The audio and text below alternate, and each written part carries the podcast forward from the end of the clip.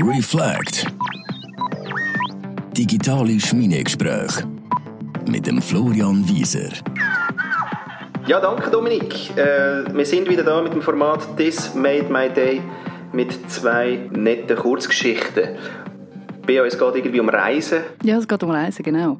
Ich bin wieder über eine Geschichte gestolpert. Das ist schon doch ein paar Jahre her. Das war nämlich, als ich ein Kind war und wir sind in Mallorca in den Ferien. Und ich habe schon immer Sonne nicht so gut vertreibt. Also ich habe einmal relativ schnell Sonnenbrand bekommen. Und dann sind wir also in dem Hotel das hat irgendwie Hotel Florida geheißen.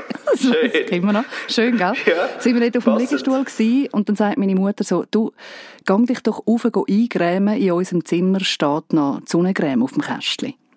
Und dann bin ich rauf und habe dann gesehen, ah ja, dort steht so eine Taube. Und dann habe ich mich mit dem eingeschmiert. Das war so eine durchsichtige Sonnencreme. dann bin ich wieder runter nach die Sonne leckte mir und dann hat das angefangen zu brennen und beißen. Mein ganzes Gesicht ist voll aufgeschwollen. Wirklich ausgesehen wie so ein Michelin-Männchen im Gesicht. Wirklich so völlig aufgeblustert. Und dann fragt meine Mutter irgendwann, du, was hast du dir eingestrichen? Und dann habe ich gesagt, ja, die Taube dort, die eben im Schlafzimmer auf dem Kästchen steht.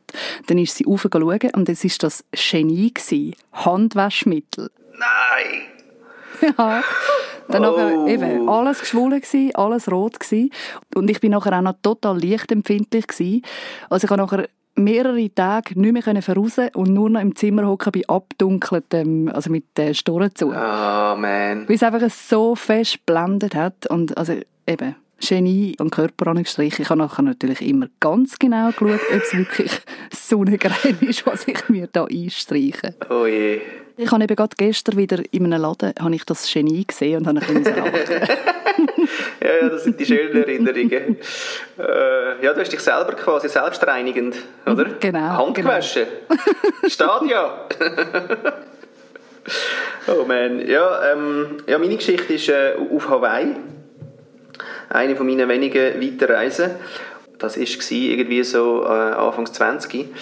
Und da bin ich mit meiner Freundin unterwegs gewesen und wir haben äh, kein Auto gemietet gehabt, haben aber irgendwie von, natürlich von A nach B äh, wählen und haben äh, das mit dem äh, öffentlichen Verkehr und so ist jetzt noch nicht so, so klar gewesen, wie das so läuft dort.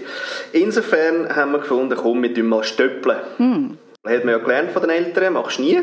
Genau. Haben wir trotzdem gemacht.